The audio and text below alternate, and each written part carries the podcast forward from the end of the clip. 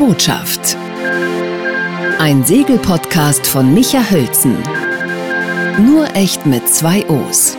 Nimm uns mit, Kapitän, auf die Reise. In meiner Badewanne bin ich Kapitän. Alright, stellen Sie sich folgende Situation vor. Der Bodensee, eine leichte Prise weht, also ein wirklich schöner Segeltag. Man sieht einen Pulk, eine Armada von Schiffen, von Schweizer Schiffen mit Schweizer Flagge. Und plötzlich kommt von links ein deutsches Boot mit dem deutschen Adenauer ins Bild und segelt durch diese Armada durch, denn diese Armada teilt sich so wie damals das Meer in der Bibel, denn die Schweizer haben eine Haftpflicht für Boote und wissen, dass das in Deutschland eben nicht Pflicht ist und deswegen haben sie Angst und weichen auseinander und äh, lassen dieses Boot ohne Versicherung Versicherungsschutz und äh, möglicherweise ohne Versicherungsschutz so durch. Ist jetzt wirklich so ein bisschen von mir ausgedacht, ist ja klar, aber gar nicht so abwegig. Ich erinnere mich damals, ich habe mit Herrn Züst gesprochen, der am Bodensee eine Reederei hat, also der so Holzboote renoviert und der hat mir genau das beschrieben. Und da habe ich mich dann gefragt, wieso ist es eigentlich so, dass Spanier, Italiener eine Haftpflichtversicherungspflicht für Boote haben und in Deutschland gibt es eben nicht. Und da habe ich mir gedacht, da hole ich mir mal fachmännischen Rat und jetzt begrüße ich den auf Wassersportrecht spezialisierten Anwalt Ben Tanis aus Kiel. Ja, moin Michael. Grüß dich, hi. Richtig, aus Kiel. Wir sind zugeschaltet aus Kiel sozusagen. Wie, warum ist das so? Warum, also ich meine, äh, ganz grundsätzlich mal gesprochen, ähm, eine Haftpflicht fürs Auto ist bei uns selbstverständlich. Da denkt niemand drüber nach, ist kein Ding, äh, macht ja auch Sinn, weil man sich natürlich vorstellen kann, dass man anderen Schaden zufügt, den man dann selber aus eigener Tasche nicht mehr bezahlen kann. Dasselbe kann ich mir bei Schiffen oder bei meinem Boot jetzt auch vorstellen, oder nicht? Na klar, also im Prinzip, äh, du hast das ja schon äh, recht äh, plastisch skizziert. Ähm, genau das ist der Fall. Eine Haftpflichtversicherung ist natürlich immer dafür da, den Schaden zu ersetzen, den du irgendjemand anderem verursacht hast. Also wenn du in der Pflicht bist, einen Schaden zu ersetzen, dann tritt diese Versicherung ein. Und es gibt halt Versicherungen, die in Deutschland verpflichtend sind, die also das Gesetz uns vorschreibt. Ähm, zum Beispiel die Kfz-Haftpflichtversicherung. Oder seit neuestem auch, ähm, habe ich gelesen, gibt es eine Haftpflichtversicherung für Drohnen. Finde ich aber ähm, auch nicht so schlecht. nee, eben, genau. Da ist nämlich, damit kommen wir quasi schon genau zum Kern der Sache. Warum ist das in Deutschland äh, nicht verpflichtend? Aus meiner Sicht, und das ist natürlich wirklich jetzt sozusagen eine juristische Herleitung, ist es so, ähm, bei, bei Kfz also bei Kraftfahrzeugen und halt auch bei Drohnen, handelt es sich ja um äh, Sachen, die im allgemeinen Verkehrsraum eingesetzt werden. Also du kannst dir vorstellen, Autos sind einfach überall. Egal, ob du selbst Auto fährst oder vielleicht auch nur zu Fuß oder mit dem Fahrrad über die Straße gehst, du bist der Gefahr, die von solchen Fahrzeugen ausgeht, ja immer ausgesetzt und du kannst dich der im Prinzip auch gar nicht entziehen. Und ein bisschen so ist es ja bei Drohnen auch wenn die jetzt mehr und mehr über die Parks fliegen, weil irgendjemand sich so ein Teil angeschafft hat oder ähm, am Strand unterwegs sind, dann kannst du dich der Gefahr, die davon ausgeht, ja auch im Zweifel gar nicht entziehen, weil du vielleicht gar nicht merkst, dass äh, so ein Teil da in deiner Nähe im Einsatz ist. Und bei Autos ist es halt genauso. Und deswegen sagt der Gesetzgeber, da äh, Autos und halt auch Drohnen in den Rechtskreis von so vielen Unbeteiligten eingreifen können, weil sie einfach immer und überall da sind, muss da eine Pflicht zur Versicherung geschaffen werden, damit die Schäden auch tatsächlich reguliert werden. Denn es ist natürlich immer so, solange oder sobald keine Versicherung eintritt, muss derjenige, der den Schaden verursacht hat, ihn selber bezahlen. Und in den allermeisten Fällen kann er das gar nicht aus eigener Tasche, ähm, weil die Schaden oder die Schäden ja schnell recht hoch werden können. Okay, aber da muss ich, da muss ich jetzt mal ganz kurz noch dazwischen fragen. Ähm, beim, wenn ich mit einem Boot unterwegs bin, solange ich da auf dem Wasser irgendwo bin und da ist äh, kein Verkehrstrennungsgebiet und gar nichts äh, weit und breit zu sehen, kein Ding, kann ich die Argumentation verstehen. Sobald ich aber zum Beispiel die Elbe hochfahre, ja, da sind dann ja Fähren, die da rumfahren und wenn ich in den Hafen reinfahre oder wenn ich mit meinem Segelboot an einer äh, Badeanstalt vorbeisegel, da äh, betrete ich ja auch den Rechtskreis, so schön hast du das ja formuliert, äh, von anderen unbeteiligten Personen und äh, zusätzlich noch die Frage, dann spinnen dann die Spanier und die Italiener und die Schweizer, die das eben zur Vorschrift gemacht haben oder sind die Deutschen einfach sehr, sehr locker? Nee, also ähm, vom Grundsatz her bin ich da genau bei dir. Ich will das nicht schönreden, dass es diese Pflicht in Deutschland nicht gibt. Ich denke auch, dass es sinnvoll wäre, ähm, weil ja auch gerade beim Wassersport Schadenshöhen äh, ins, ins Gespräch kommen können, die dann wirklich sehr, sehr hoch sind, die dann in die Millionen gehen. Ähm, und natürlich besteht auch da die Möglichkeit, dass Unbeteiligte ähm, äh, zu Schaden kommen. Und Schweiz, Italien, Spanien, du hast gesagt, äh, in diesen EU-Ländern ist eine Haftpflicht für Wassersportfahrzeuge verpflichtend. Ähm, ich denke, das ist eine sinnvolle, sinnvolle Sache. Und im Übrigen ja nicht nur für Schweizer, Italiener und Spanier. Das, was du jetzt gerade ähm, skizziert hast, dass es auf dem Bodensee dazu kommt, dass sich die Schweizer Armada teilt, da ist es ja wirklich ein Sonderfall in der, in der, äh, im Bereich des Bodensees, denn da dürfen ja Deutsche auf deutschem Gebiet fahren und Schweizer auf schweizerischem Gebiet und sie kommen sich entgegen. Wenn du als Deutscher in Italien oder in Spanien in den dortigen Gewässern fährst, dann hast auch du die Pflicht, eine Haftpflichtversicherung zu unterhalten.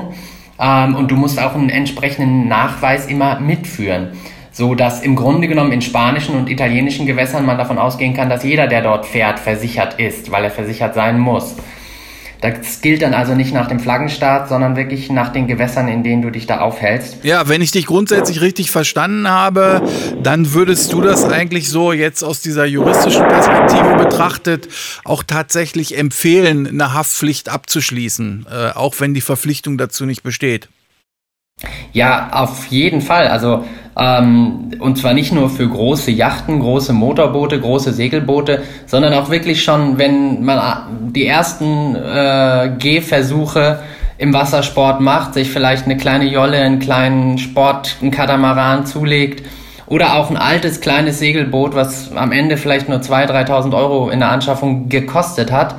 Denn es sind ja gerade nicht die Schäden am eigenen Schiff, die die Haftpflicht versichert, sondern das ist ja die Kaskoversicherung, die du vielleicht für dein Schiff abschließt.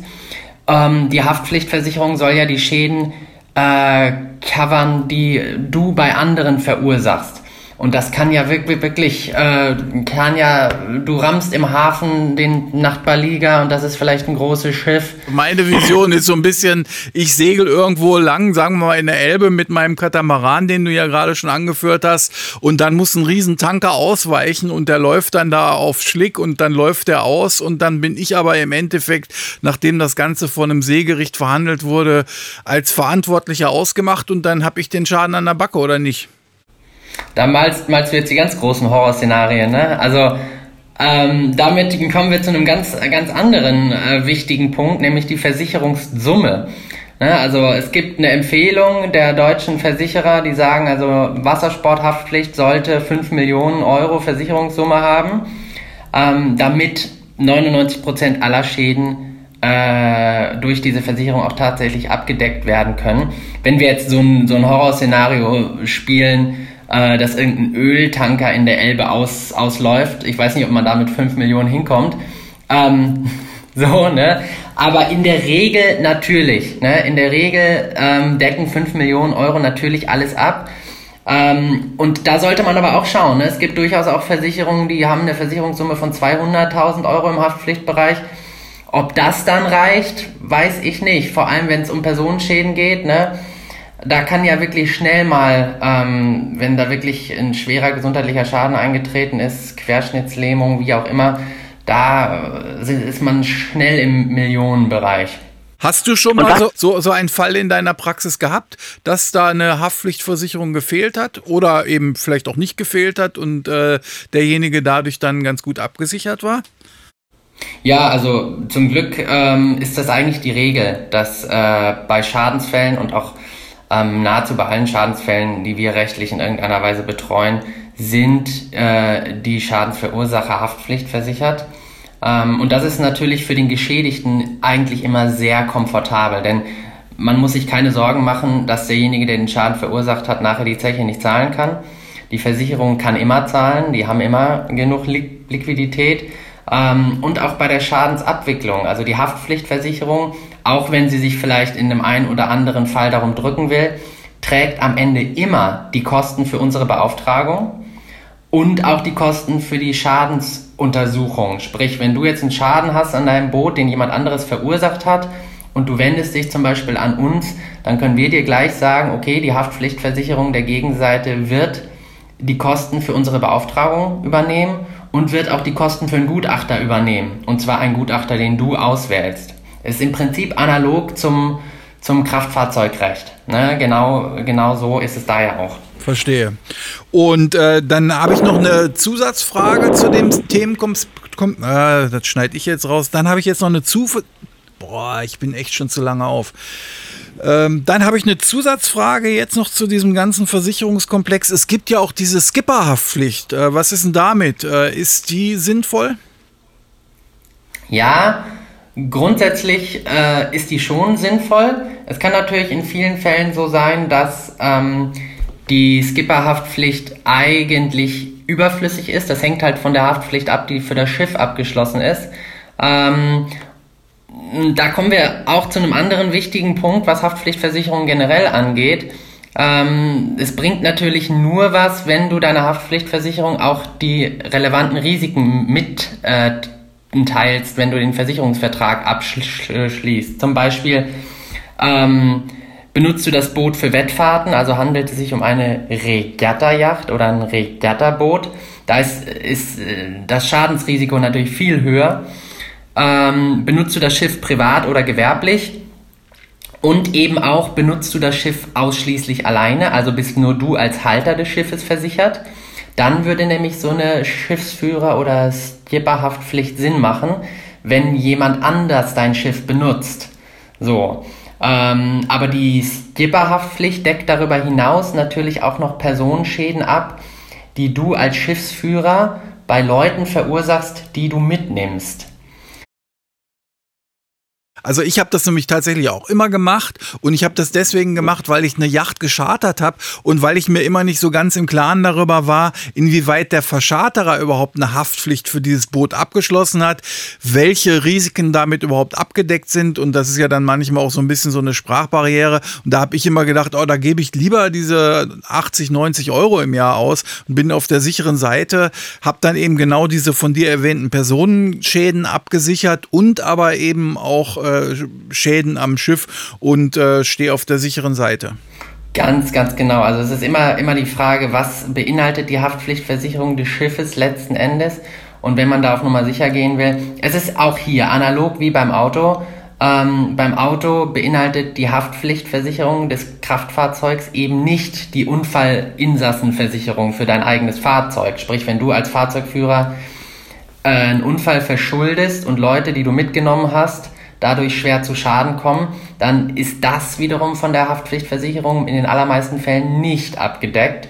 Und das musst du selber tragen, es sei denn, du hast halt eine Unfallinsassenversicherung abgeschlossen oder die ist in deiner Haftpflichtversicherung schon mit drin. Und genau das ist es halt hier bei der Skipper-Haftpflicht auch, dass du für die Schäden aufkommst, die bei deiner eigenen Besatzung entstehen, dadurch, dass du vielleicht als Schiffsführer irgendeinen Fehler gemacht hast. Okay. Und das ist auf jeden Fall sinnvoll, nicht nur bei Charterjachten, sondern auch für den privaten Gebrauch. Der ein oder andere Sparheimer wahrscheinlich, der denkt sich so, ach naja, wieso, aber ich habe ja schon so eine Privathaftpflicht. Es ist ja auch tatsächlich so, dass so manche Privathaftpflicht auch Schäden mit Wassersportgeräten abdeckt, aber ist äh, vermutlich, würde ich jetzt mal so spekulativ sagen, in den aller, allermeisten Fällen nicht ausreichend, geschweige denn auch gar nicht immer gedeckt, so eine Privathaftpflicht, ne? Genau. Die allermeisten Privathaftpflichtversicherungen haben eine Klausel drin, die auch eigentlich immer recht ähnlich lautet, dass bei der Verwendung von Wassersportfahrzeugen lediglich Schäden abgedeckt sind, die durch nicht motorisierte Ruder-, Paddel- oder Tretboote entstanden sind. Und da ist natürlich der geneigte Wassersportler schnell dabei und sagt, ja, Moment, ich bin ja kein Süßwasserpirat hier. Ähm, Segelboote äh, und alles, was am Ende einen Motor hat, ne, ist dann einfach nicht mitversichert über die private Haftpflicht. Ähm, Ruder, Paddel, Tretboote, das ist dann eher so, sag ich mal, der Gelegenheitswassersportbereich, wo man sich auf irgendeinem See mal ein Tretboot mietet oder mal ein Kanu mietet. Das ist dann noch versichert. Sobald man mit einem Segelboot und sei es auch eine Jolle ähm, oder dann mit irgendwas Größerem, was tatsächlich auch motorisiert ist, unterwegs ist, dann äh, greift die private Haftpflicht nicht mehr. Okay, ich fasse mal zusammen. Also eine Haftpflicht, äh, eine Bootshaftpflicht ist auf jeden Fall eine gute Sache.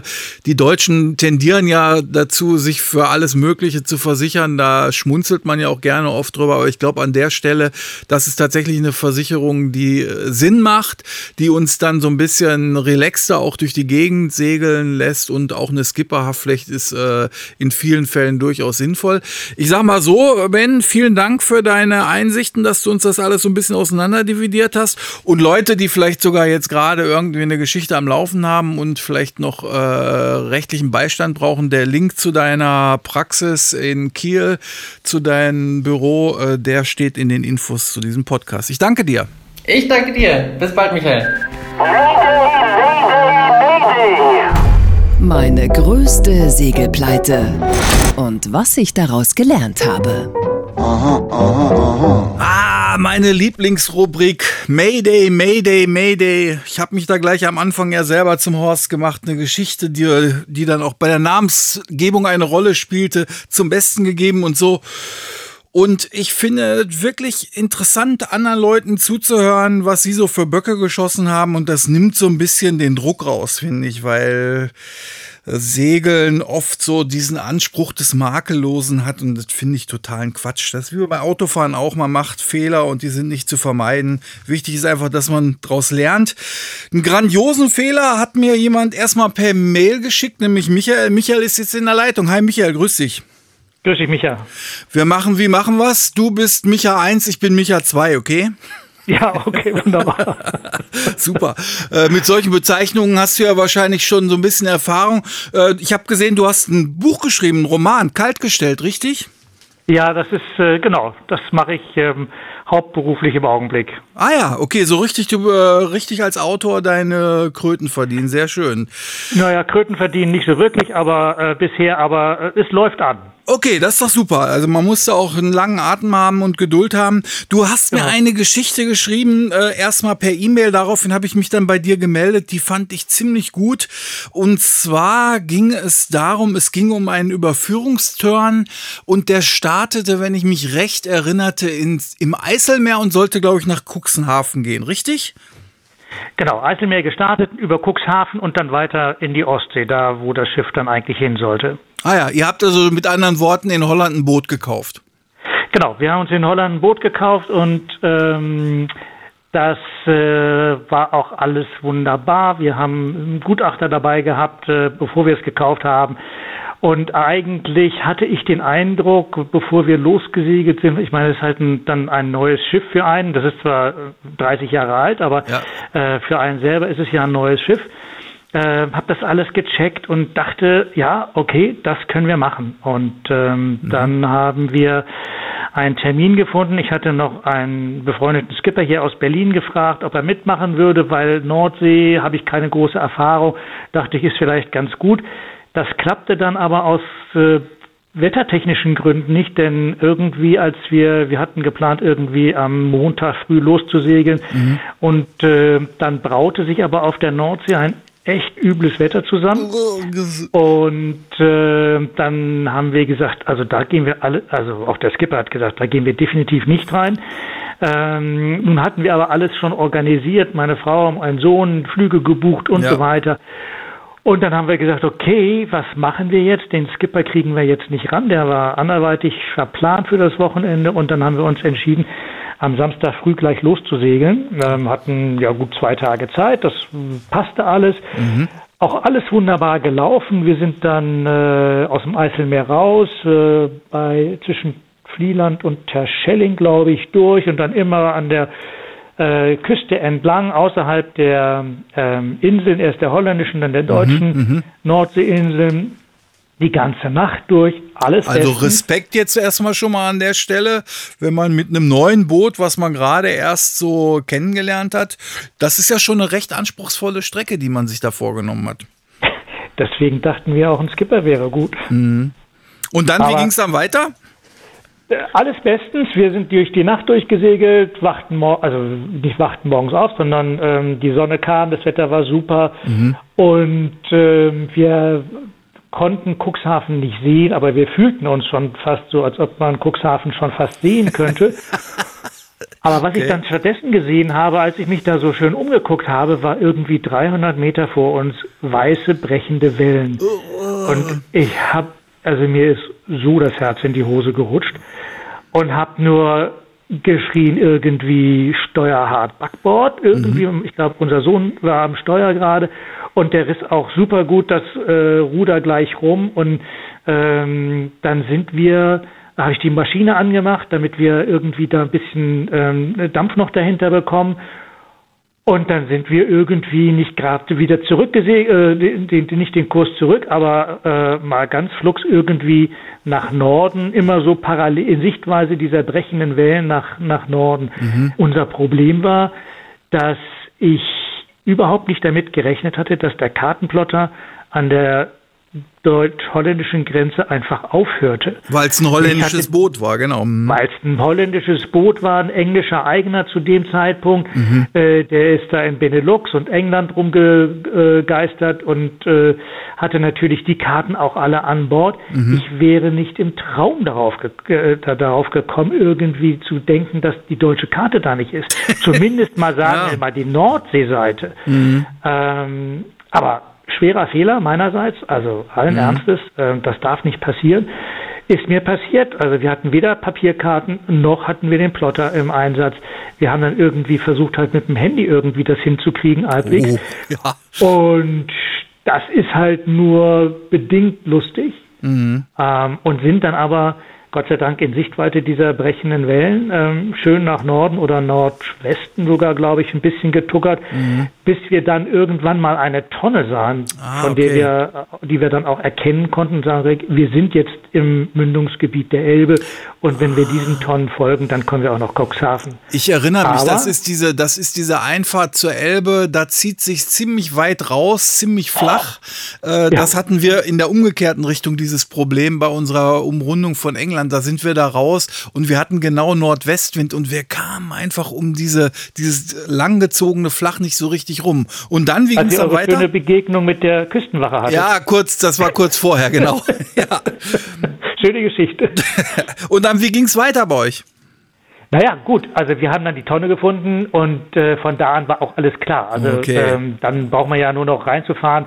Äh, die Tide war gut, wir hatten auflaufendes Wasser, Ah, der Wind okay. war gut, war super schönes Segeln. Ähm, aber wie gesagt, diese halbe Stunde, äh, als wir dieses, dieses weiße Wasser da vor mir, sah, bis wir da wieder raus waren, ich habe Blut und Wasser geschwitzt. Das kann ich mir super vorstellen. Seitdem habe ich alle Karten an Bord, das kann ich dir sagen. Ja, ja, wir haben das ja so ein bisschen anders dann noch erlebt äh, in diesen Seegatten, also diese, diese Gebiete zwischen diesen äh, westfriesischen Inseln. Da haben wir Ja. auch dieses brodelnde Wasser gesehen. Das waren absolute Naturschauspiele, aber man wusste genau, da darf man nicht drin landen. Ne? Also das Ja. ist äh, wirklich sehr beeindruckend und auch, äh, ja, das macht einen so ein bisschen demütig. Ne? Definitiv. Mhm. Also A, es ist super schön, aber B, es, es macht einen demütig, absolut. Ja, Micha, super. Vielen Dank für deine Geschichte. Großartig, dass Sehr du dabei gerne. warst. Seien Sie auch beim nächsten Podcast dabei, wenn es wieder heißt. Junge, komm bald wieder, bald wieder nach Haus. In meiner Badewanne bin ich Kapitän.